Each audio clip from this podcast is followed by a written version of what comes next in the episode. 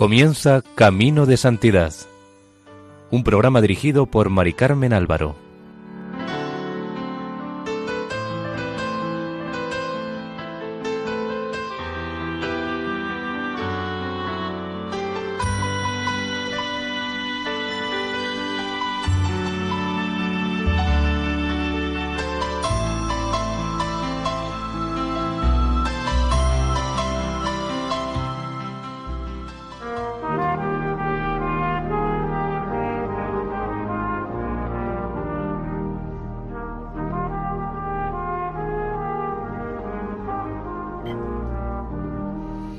Bienvenidos al programa Camino de Santidad, realizado por el equipo de Radio María en Castellón, Nuestra Señora del Lledó.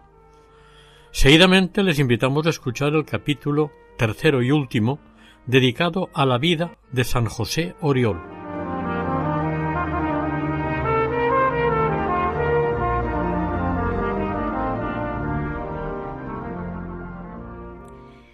Seguimos con las curaciones que hacía nuestro Señor por medio de San José Oriol. Un día, Oriol, mientras estaba ejerciendo su ministerio en la capilla del Sacramento, dejó de repente a los enfermos que estaba atendiendo y le pidió al sacristán que le siguiese, que fuera de la iglesia había una necesidad.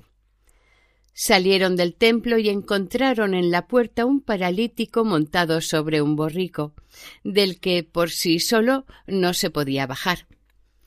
El santo le ayudó a hacerlo y le acompañó al altar de las curaciones. Allí siguió con las que había interrumpido y al llegarle el turno a dicho paralítico le hizo la señal de la cruz, quedando el hombre totalmente curado, de manera que dejó allí mismo las muletas, las cuales aumentaron el número bastante grande que había y que finalmente llegaron a molestar al reverendo Busquets, quien se quejaba de no saber dónde meter tantos trastos de muletas, vendajes y otros instrumentos que dejaban los sanados.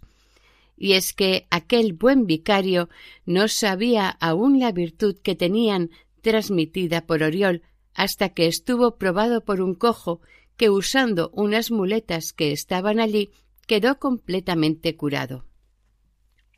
A María Ángela Vallesca la curó de un ataque de apoplejía que le había torcido la boca y la cara, dejándola completamente desfigurada. Con dos o tres días de persignarla y animarla a que avivase su fe en Jesús y María, volvió a quedar como si nunca hubiese tenido el mencionado ataque. Una persona que iba a caballo se presentó en la iglesia del Pino e hizo avisar al capellán que curaba. El santo salió a recibirlo y le pidió que se apease.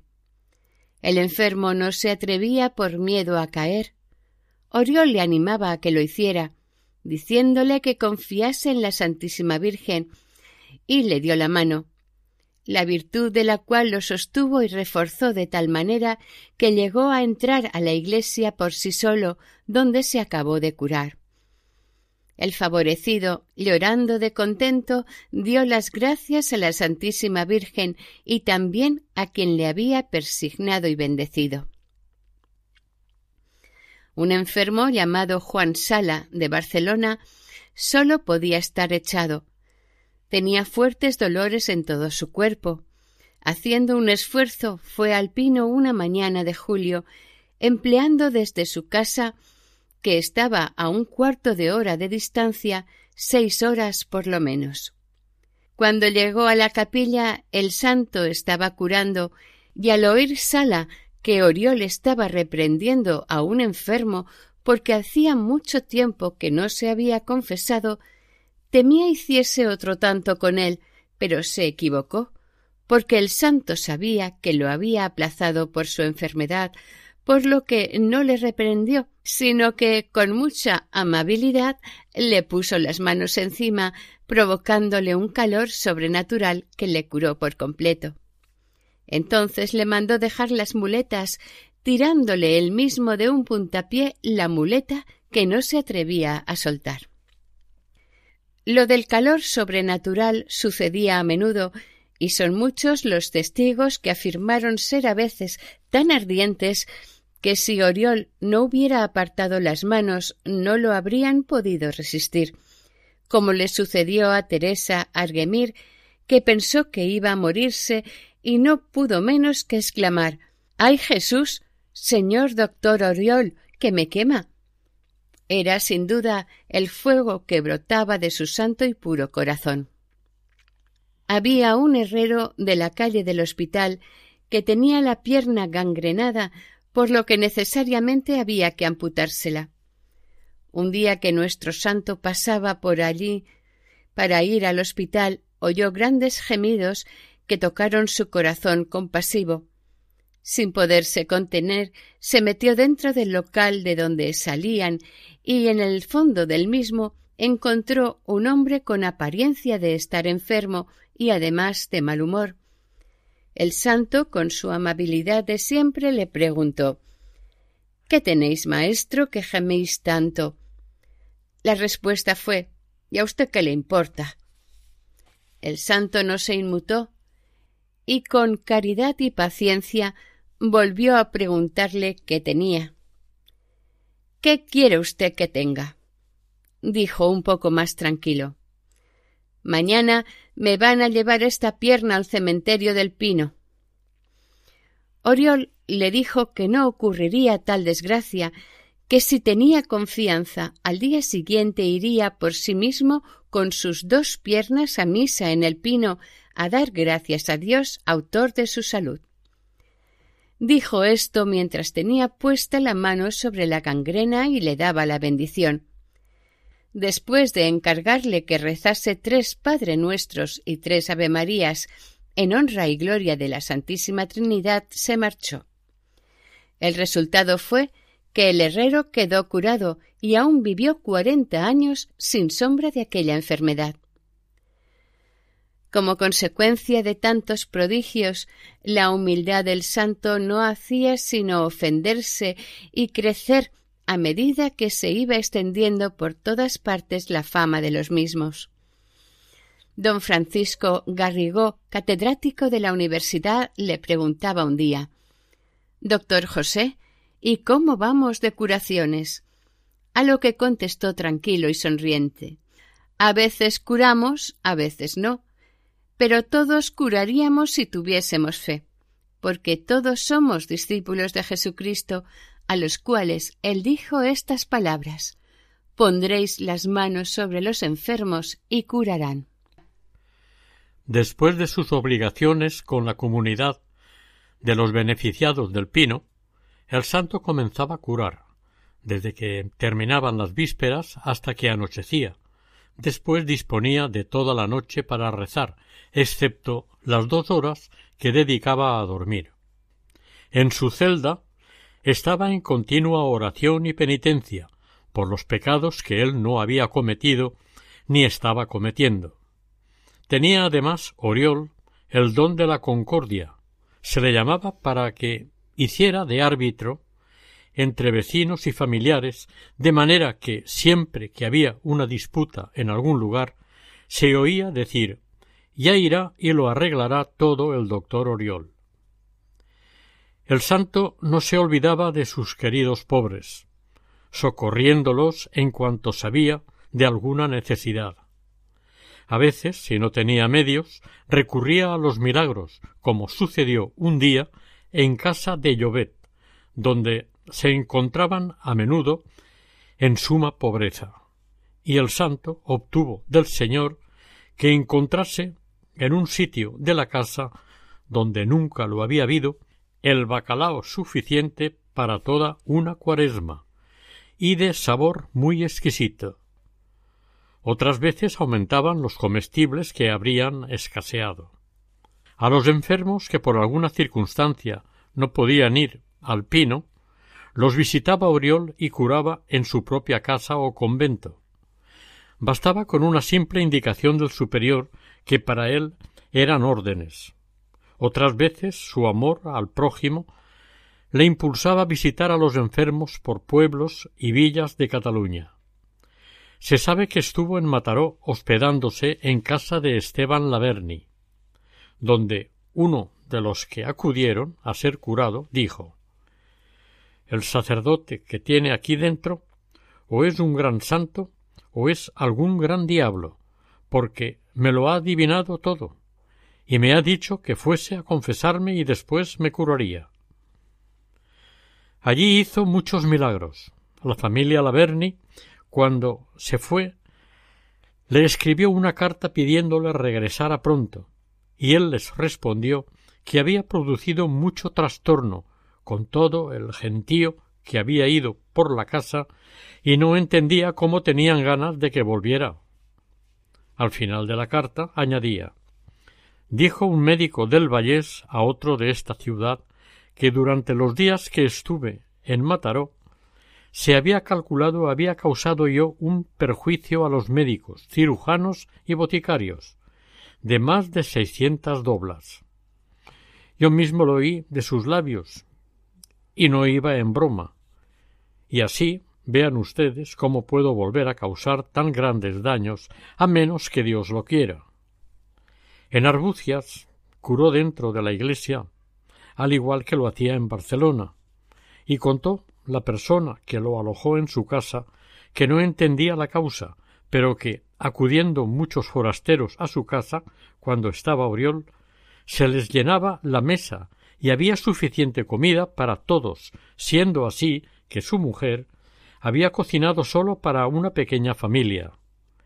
También afirmaban que se le vio dentro de la iglesia de Liors, sufragánea de Arbucias, celebrando misa, y al mismo tiempo transitando por el camino que lleva a ella, es decir, por bilocación. En Cardedeu a donde se supone que fue a descansar, no paró de hacer milagros, por lo que volvió a Barcelona más cansado de lo que fue. Desde allí escribió al señor Dimer que lo había alojado dándole las gracias y diciendo que tenía gran multitud de gente que vienen de por esos lugares y hasta de Vic y Gerona. Todo sea a mayor gloria de Dios y alivio y alivio de los desvalidos. Usted y su casa, perdónenme, de las molestias que les ocasioné. El 14 de julio de 1700, a otro señor le escribió para decirle que, mientras se pueda curar con remedios naturales, no han de esperar milagros. También tenía conocimiento de las cosas internas. A una miserable que se fingía endemoniada le dijo sin que lo oyese nadie más que la interesada, que estaba poseída exteriormente del espíritu maligno, pero que éste nunca había intentado entrar en ella, que si no decía la verdad haría que su marido la quitase los malos espíritus a garrotazos, pero que de lo contrario llevaría la cosa con secreto y prudencia, y así se arregló el asunto a María Rajadell de Olot, que le pedía la salud para su hija Francisca, entre otros mandatos y consejos le escribió Si tiene fe, su hija curará, y no será de las primeras ni de las últimas que, en ausencia mía, han curado, no por mí, sino por Cristo, que se vale del mandamiento de un inútil ministro suyo.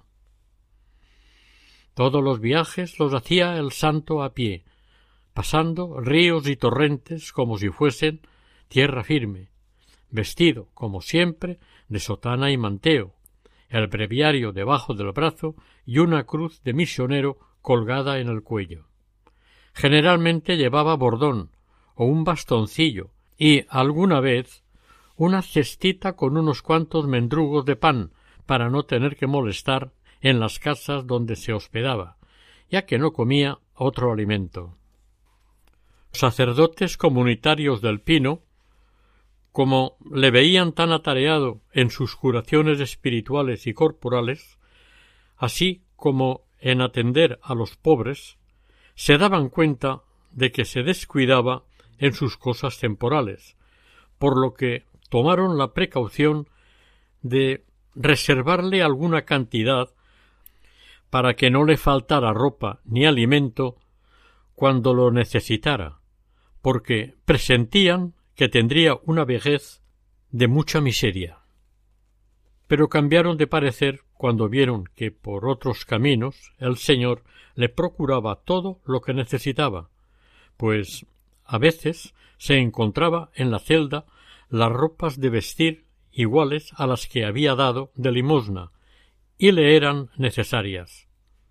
En otras ocasiones, alguna persona le sacaba del apuro, si es que lo tenía, como por ejemplo el sastre Obiols, quien en tales ocasiones decía a sus operarios Daos prisa, chicos, daos prisa, que el doctor Oriol ha donado y se le ha de hacer tal o cual pieza de ropa.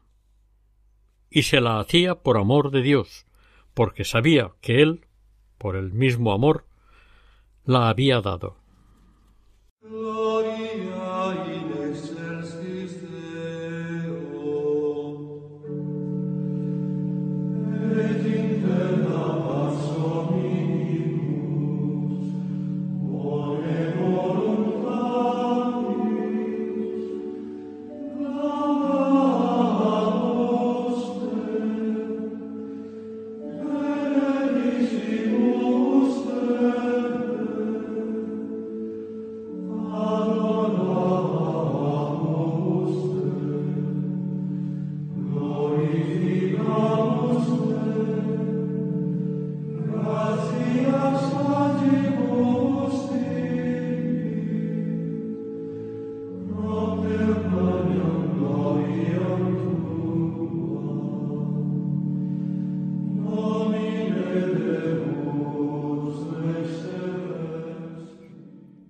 En 1702, Felipe V, irritado por el acto de sumisión forzosa que se le hizo en Barcelona el 2 de octubre de 1701, proyectaba ya lo que más tarde haría. Pasando una noche Oriol por el barrio de la Ribera, posteriormente de la Esplanada y actualmente avenida Marqués de la Argentera, dirigiéndose a Pablo Masiques, oficial cordonero que le acompañaba a visitar enfermos, dijo enternecido Ay, pobre Rivera, pobre Rivera, día vendrá en que la piedra más alta de tus edificios venga a ser la de más abajo. Tú lo verás, Pablo, pero yo no. Los barceloneses saben lo cierto de esta predicción ya que Felipe V mandó derribar, entre otros edificios, unas mil quinientas casas, dos iglesias y dos conventos para hacer la ciudadela y la gran explanada defensiva a su alrededor. Muchas cosas anunció el santo con espíritu profético que se cumplieron al pie de la letra, como por ejemplo a Sor Eulalia de San Jerónimo que le predijo que curaría de una gravísima enfermedad y que abrazaría el estado religioso, a doña Jerónima Magriñá, dirigida suya, que había entrado ya en agonía, le aseguró que no moriría entonces como todos pensaban. Les dijo el santo tranquilamente a los que estaban alrededor de la cama. No temáis. Esa situación le durará tres días, durante los cuales no tomará alimento alguno y sufrirá mucho del maligno espíritu, porque en ese trabajo se le han conmutado por intercesión de María Santísima las penas del purgatorio. Y anotad bien la hora presente, porque puntualmente, pasados tres días, morirá esta señora. Y así fue.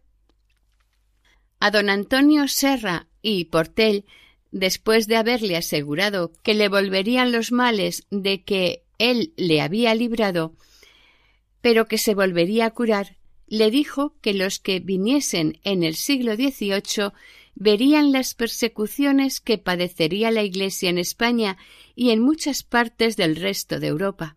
Tampoco se equivocó. A un religioso de la Merced que se dirigía al convento de Montesión a consolar a una monja atribulada, triste, dudaba éste entre tres medios que se le habían ocurrido para mejor tranquilizarla. Sin haber hablado nunca con el santo, se lo encontró por la calle y éste le dijo Padre Maestro, de los tres medios que va pensando, el primero es el mejor. El consejo resultó de gran eficacia y el religioso contó en su convento el prodigio. De un niño agonizante le dijo a su madre que no moriría, pero que le haría llorar mucho, como así fue por la vida de vicio que llevó cuando se hizo mayor. La fama de milagrero del santo hacía que las personas creyentes animasen a las incrédulas, como sucedió con un cordelero que estaba lisiado, a quien su mujer obligó a ir a la fuerza al pino, donde él la insultó y le dijo gritando Loca, más que loca. ¿Pretendes que el capellán me va a curar con un poco de agua bendita y una cruz? Ante esta reprimenda le dijo al santo Usted no venga porque no tiene fe y por esto no curará. Dijo la mujer ¿No ves cómo te penetra el interior? Y por su incredulidad no curó. Por este tiempo su confesor, el padre Carmelita Descalzo, le prohibió curar enfermos, según le dijo el santo por carta al señor de Casa Cardona. Tengo orden del padre espiritual y también del médico de no ir a persignar enfermos, ni en la iglesia, ni en casa particular, ni en otro lugar alguno, y así no me es posible hacerlo sin faltar a la obediencia. Siento no poderle servir a vuestra merced, pero ya le encomendaré a Dios. Servidor de vuestra merced, el doctor José Oriol. Como dice el santo, dejó de curar por no faltar a la obediencia, pero lo gracioso del caso fue que el padre descalzo, que se lo había prohibido, tal vez para probarlo o quizás por prescripción médica, ya que el médico también había intervenido en la prohibición, cayó enfermo y levantó la prohibición a su penitente, por lo que éste volvió a ejercer su oficio, empezando por curar a su padre espiritual Carmelita descalzo. Un año antes se le había prohibido también confesar y llevar direcciones espirituales, privación que el santo sentía no por él, sino por las almas dirigidas suyas, y por ver que al señor obispo le habían engañado. Pero soportó la pena con gran tranquilidad y mansedumbre, y cuando uno mm, de sus confesores, el doctor Rosell, le preguntó sobre ello, Oriol le aseguró que antes de un año se habría arreglado todo, como así sucedió, pues el obispo murió pronto y su sucesor, don Benito Sala, mejor informado que su antecesor, le devolvió todas las licencias y además decidió tomarlo por confesor, pero era demasiado tarde. El santo sólo aspiraba a estar con Jesús en la patria celestial y finalmente Jesús le escuchó. Oriol ya veía llegarle la muerte y sonriente hizo saber a las personas de su mayor confianza que pronto se iría al cielo. A Jerónima Llobet, a la viuda Rosell, a su patrona María Padrós y a su buena nodriza Catalina Bruguera, que se dedicaba al servicio de los enfermos en el Santo Hospital y a otros amigos más.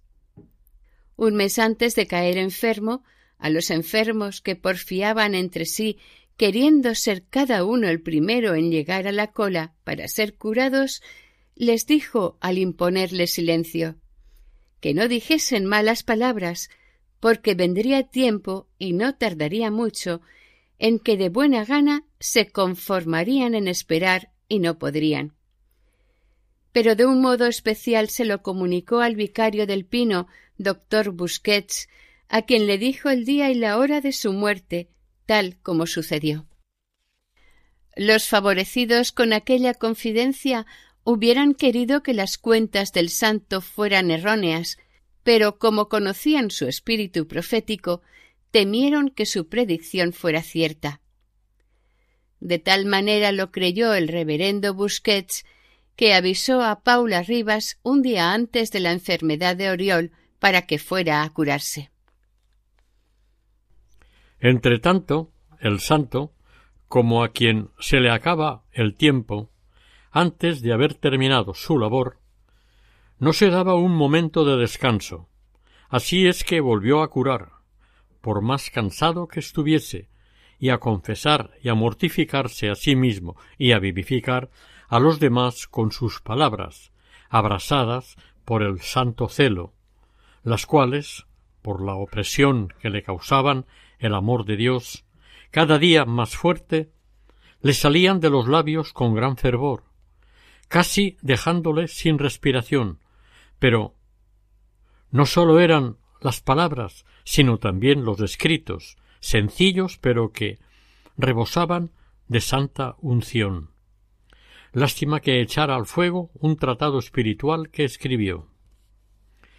El 2 de enero de 1702 escribió a su amigo Mosembalma, entre otros, anunciándole que iba a dejar el oficio de curar sin que le aclarara que era porque iba a morir.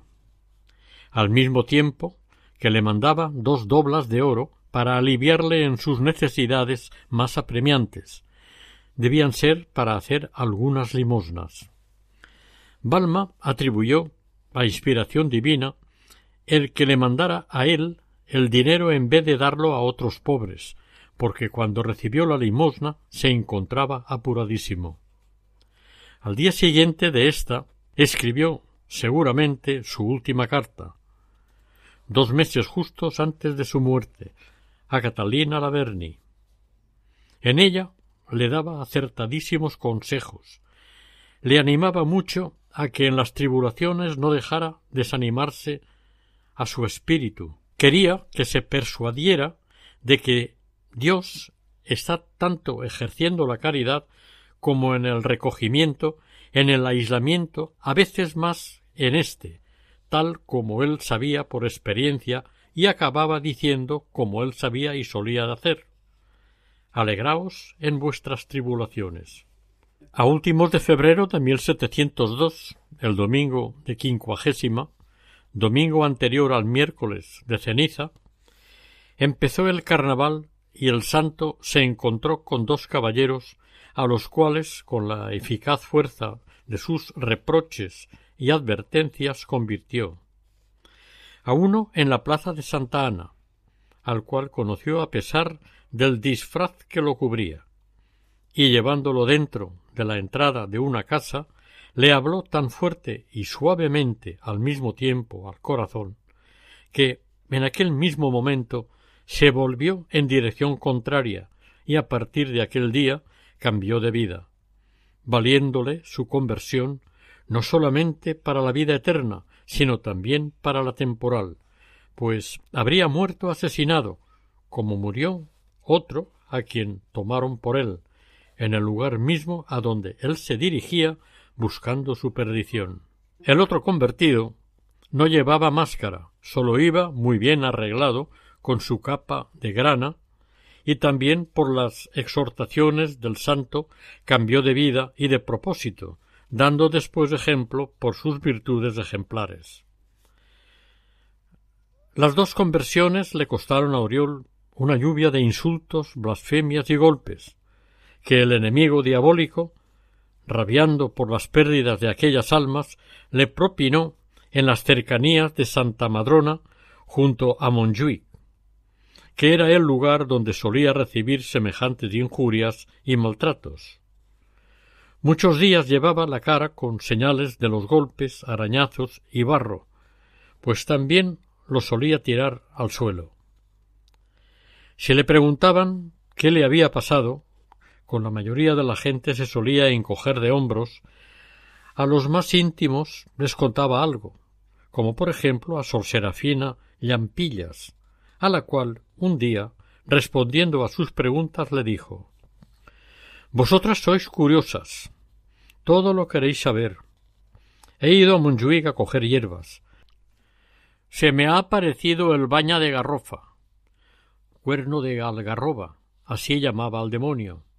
Hemos trabado una lucha y me ha arrastrado por el suelo. A pesar de las palizas y demás, no dejaba de visitar aquella montaña, porque era muy devoto de Santa Madrona, la cual tenía una capilla que aún existe y se encuentra ubicada en el interior del recinto de los jardines de Joan Maragall. Aquel mismo santuario fue el punto de partida para la eternidad, pues el 7 de marzo de 1702, después de rezar las vísperas en el coro de la iglesia del Pino, en vez de quedarse a curar en la iglesia como acostumbraba, salió con su confidente el sacerdote doctor Miguel Busquets y se dirigieron los dos a la mencionada capilla de Santa Madrona, y Oriol, después de haberse encomendado, se despidió de la Santa Virgen y mártir con un dentro de poco nos volveremos a ver. Después los dos amigos se dirigieron a la calle Daguería, donde vivía Llobet. Al llegar a la casa subieron hasta el piso tercero que era donde tenía su habitación la familia de Isidro Llobet, el gran amigo de Oriol, donde se le tenía preparada una sencilla cama, limpia y arreglada, pues les había avisado aquella mañana de que iría allí a pasar la última enfermedad, porque en la azotea de la viuda Padrós no podía permitir que subiese la divina majestad cuando se dignara visitarlo como viático. Tampoco los amigos que suponía le visitarían durante su enfermedad, pues, como ya dijimos, aquella azotea no era habitable, y hay quien afirma que allí contrajo la pleuresía que le causó la muerte, por estar desabrigada y sin cristales en las aberturas que servían de ventanas, y que apenas estaba cubierta. A la pobre señora Padrós le notificó el cambio y aunque muy agradecido como era, no le permitió que se acercara a su nueva habitación. A ella y otra mujer que quería visitarle les dijo que era mejor que fueran a encomendarle a Dios, puesto que lo necesitaba mucho.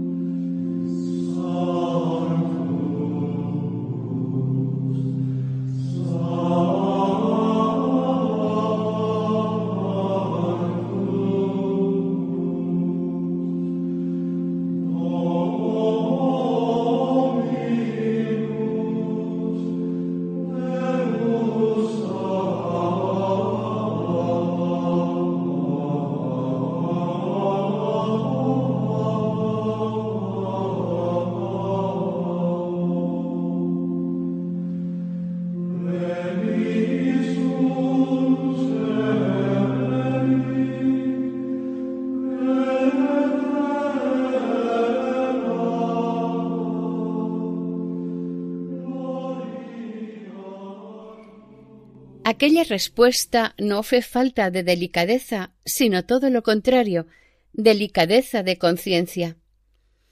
Ellas no se dieron por ofendidas porque sabían cómo era el santo. Este sólo admitió para que lo cuidara a la familia Llobet y, excepcionalmente, para ayudar a los de la casa, a la viuda Rosel y a la esposa de su sobrino Pablo Más. Esta última una de aquellas noches que velaba al enfermo se angustió porque se estaba acabando el aceite de la lámpara que había en la habitación y no sabía de dónde sacarlo para ponerle más, por lo que apesadumbrada exclamó Señor doctor, ¿cómo nos arreglaremos sin luz? El santo le contestó con su acostumbrada calma y serenidad Dios proveerá, no te apures. Apenas acabadas de pronunciar estas palabras, Teresa observó, así se llamaba la prima, que el aceite se estaba derramando de la lámpara por estar demasiado llena, siendo que ni ella ni nadie la había tocado. Nuestro Señor ha hecho un milagro, exclamó estupefacta, mientras el agonizante sonriendo decía en voz baja ¿No ves que yo soy pobre? La tarde del 7 de marzo, nada más llegar Oriol a la habitación que le había preparado la familia Llobet, se metió en la cama, de donde dijo no se levantaría más.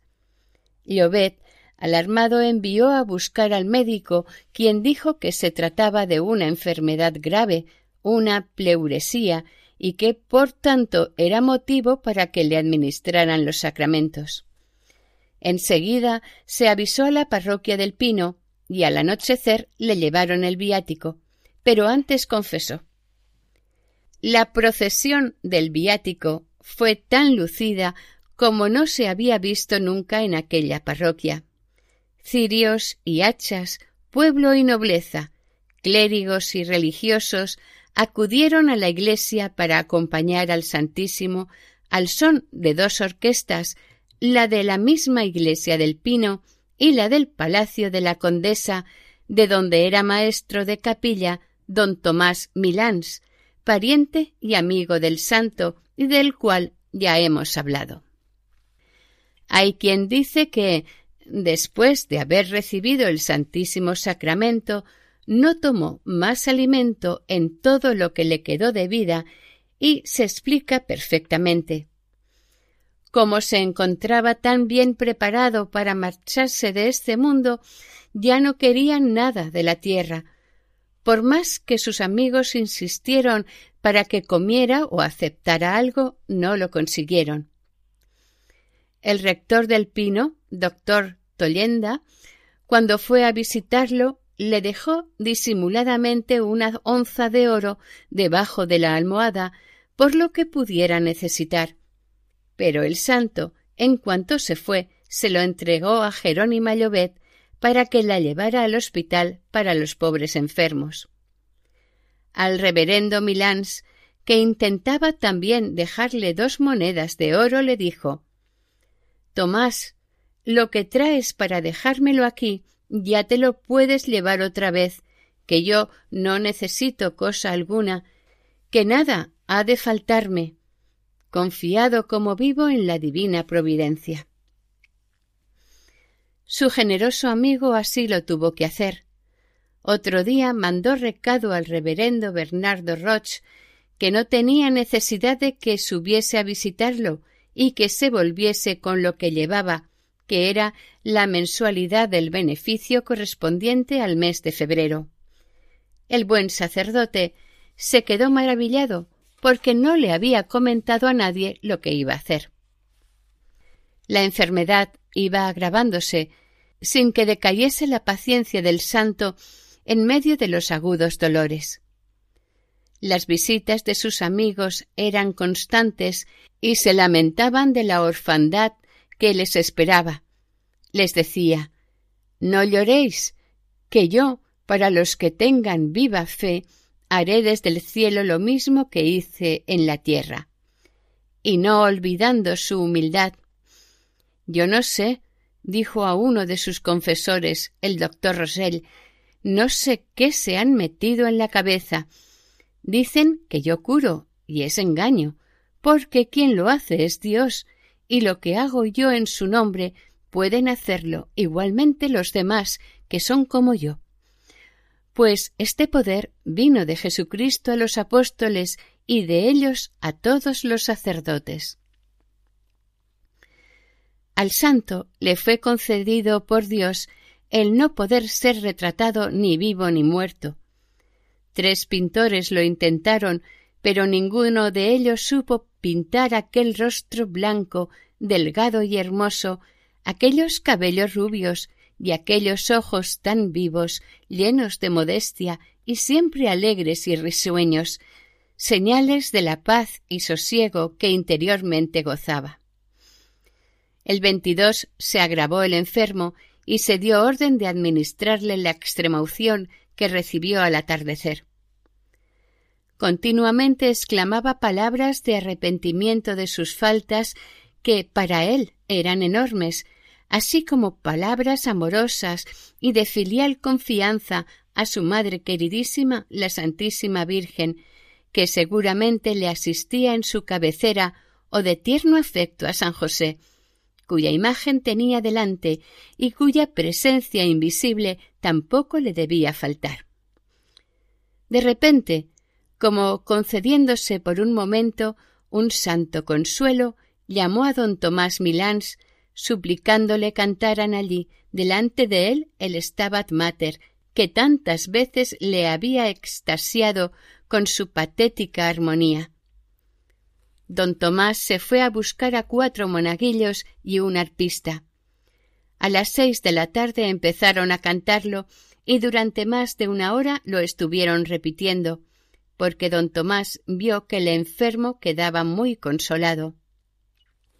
Todos los presentes lloraban amargamente. Sólo Oriol, que de cuando en cuando les decía que aún no moría, sonreía mirando al cielo.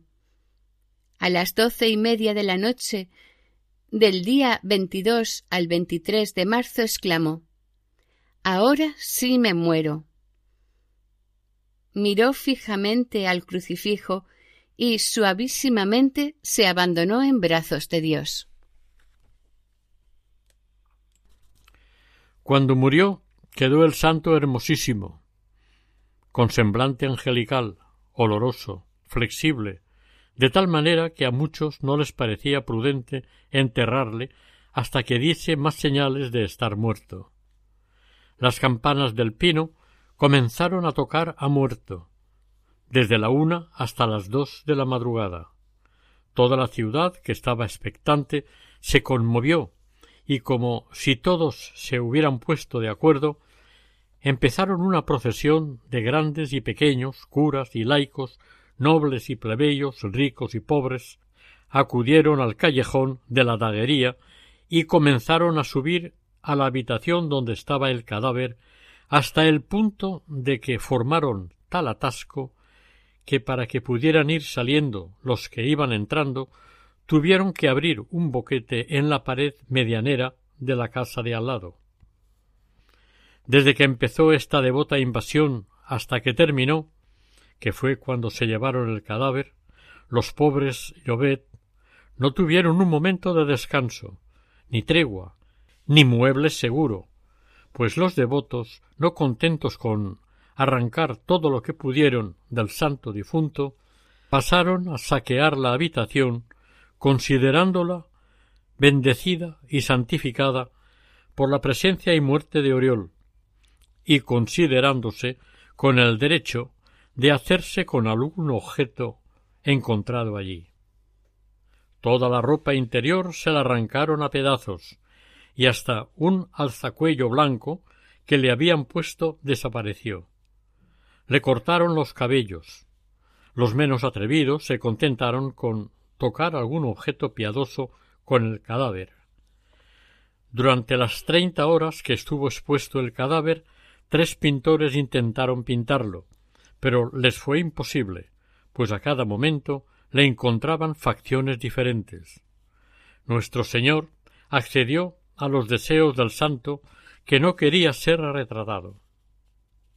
Los beneficiarios del pino celebraron con toda solemnidad los sufragios de costumbre, y el día veinticuatro fueron por segunda vez a la casa de los Llobet para llevarse el cadáver, cosa que pudieron hacer a duras penas.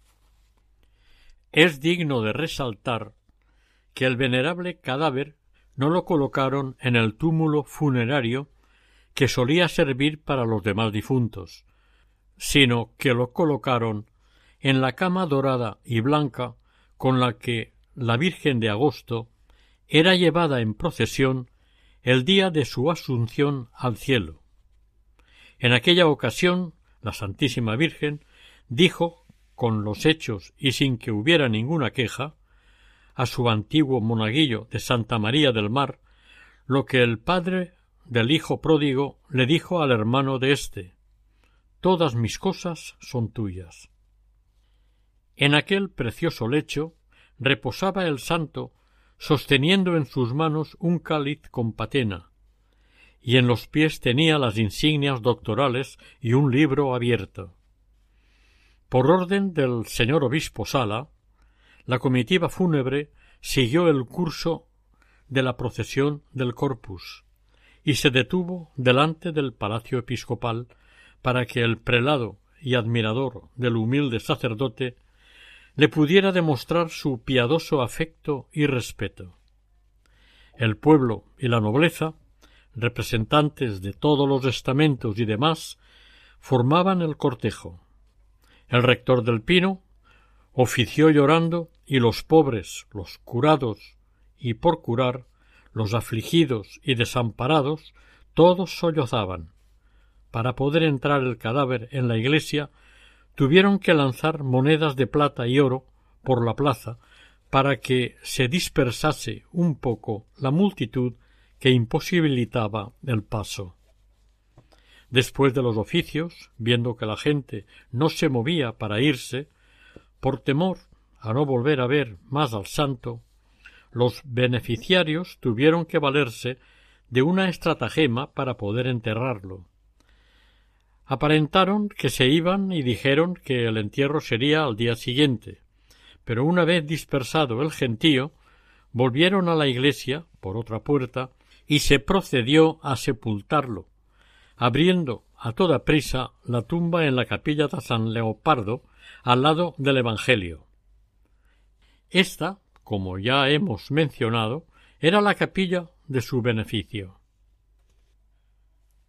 Lloraban los barceloneses a su querido doctor Paniagua, que en toda su vida no había hecho más que el bien, pero enseguida de su muerte empezó a cumplir su última promesa.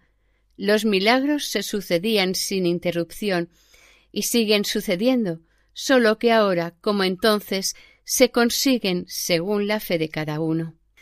Todos los cirios que estuvieron alrededor de su cadáver no se gastaron ni un átomo. Los enfermos que se persignaron invocándole con fe quedaron curados, entre ellos Ramón Llobet de una contusión y Teresa Goy de una afección en los ojos. Pero la más sonada fue la curación repentina de un niño de unos siete años, tullido, al que su madre llevó como pudo, con muchos trabajos, hasta el catafalco del santo cadáver, cuando estaba expuesto en el coro del pino. Al cabo de estar un rato dejado en el suelo, uno de los sacerdotes que lo miraban sintió el impulso de levantar al pequeño y ponerlo de pie, y enseguida empezó a andar con paso firme y como si nunca hubiese estado enfermo, causando gran admiración en los presentes. Los milagros seguían sucediéndose y ya se empezó a pensar en proceder para beatificarlo, pero aún tardaría en poderse hacer debido a las guerras y disturbios que se iban sucediendo. Hacia 1713 se exhumaron los restos de Oriol, encontrándose el cuerpo deshecho, la carne reducida a polvo, pero se conservaban los huesos y fragmentos del vestuario. Después de examinar con cuidado y reverencia el contenido de la caja, también deteriorada por la humedad, se volvió a colocarlos en otra caja nueva que fue enterrada en el mismo lugar. Sesenta y ocho años después del fallecimiento del santo, cincuenta y nueve personas declararon en el proceso para la beatificación. Cuatro fueron los milagros que se presentaron, de los cuales fue retirado uno porque era suficiente con tres. El primero fue la instantánea y perfecta curación de la religiosa María Ignacia Masdeu, de una pertinaz obstrucción cirrosa del páncreas, quien llevaba sufriendo horriblemente en especial los dos últimos años. Estaba desahuciada y una noche, avivando su fe, llena de confianza, tomó una cucharada de agua con algunos hilos de un forro de bonete del doctor Oriol, y al momento desapareció todo su mal, desde los veintidós años que tenía cuando obtuvo la curación hasta los cincuenta y seis en que fue aprobado el milagro, nunca recayó en la enfermedad. El segundo milagro fue la curación de una joven, Catalina Manalt, que curó de una hemiplegia del lado izquierdo que arrastraba desde hacía dieciocho años. La medicina no la curaba y decidió hacer una novena al siervo de Dios. Al séptimo día curó repentinamente de la hemiplegia. Hizo otra novena y curó de la sordera que padecía. El tercer milagro fue la perfecta e instantánea curación de María Teresa Salas de una hemiplegia del lado derecho con falta total de movimiento. Llevaba casi a peso de brazos a la parroquia del Pino con motivo del cumplimiento pascual. Pasó a la sacristía a desayunar para reanimar un poco sus fuerzas. Allí, animada por el rector de la parroquia, don Pedro Torrens, avivó su fe, comenzando a rezar con gran fervor tres Padre Nuestros, Ave Marías y Gloria, para que el Señor, por la intercesión de Oriol, hiciera en ella un milagro. Al pronunciar la tercera Ave María, sintió un calor sobrenatural que avivó sus fuerzas de tal manera que de pronto se levantó sola, dejó las muletas que llevaba, además de los acompañantes que le ayudaban, y totalmente curada, asistió a todos los oficios del día. Era jueves santo, en la misma iglesia del Pino.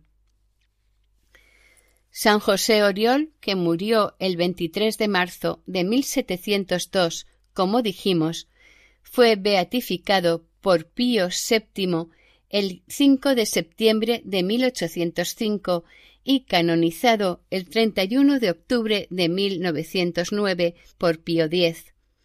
Su fiesta se celebra el 23 de marzo. A partir de la fama del santo, su nombre y apellidos juntos, José Oriol, se convirtieron en nombre propio que se pone a bastantes niños. Sus reliquias se conservan en la parroquia del Pino o del Pi de Barcelona.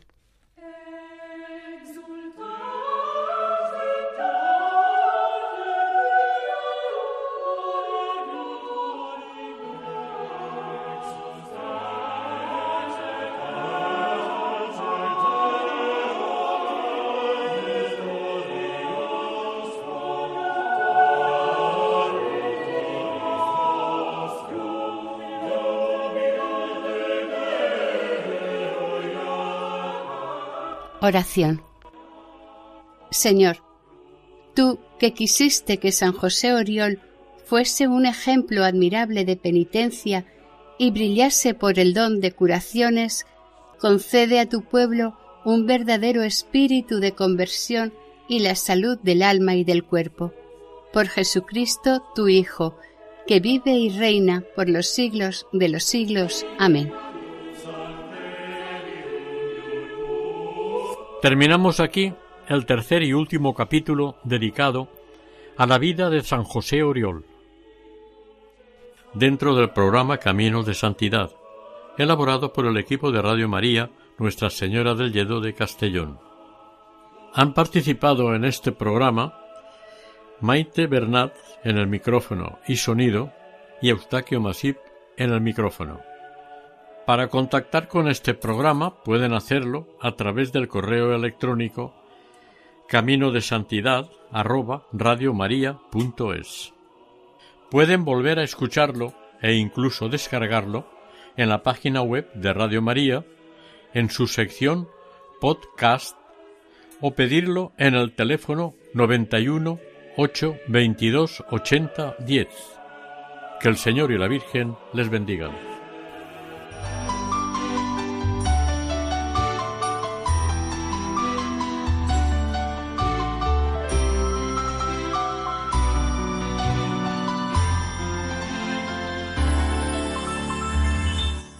Camino de Santidad. Un programa dirigido por Mari Carmen Álvaro.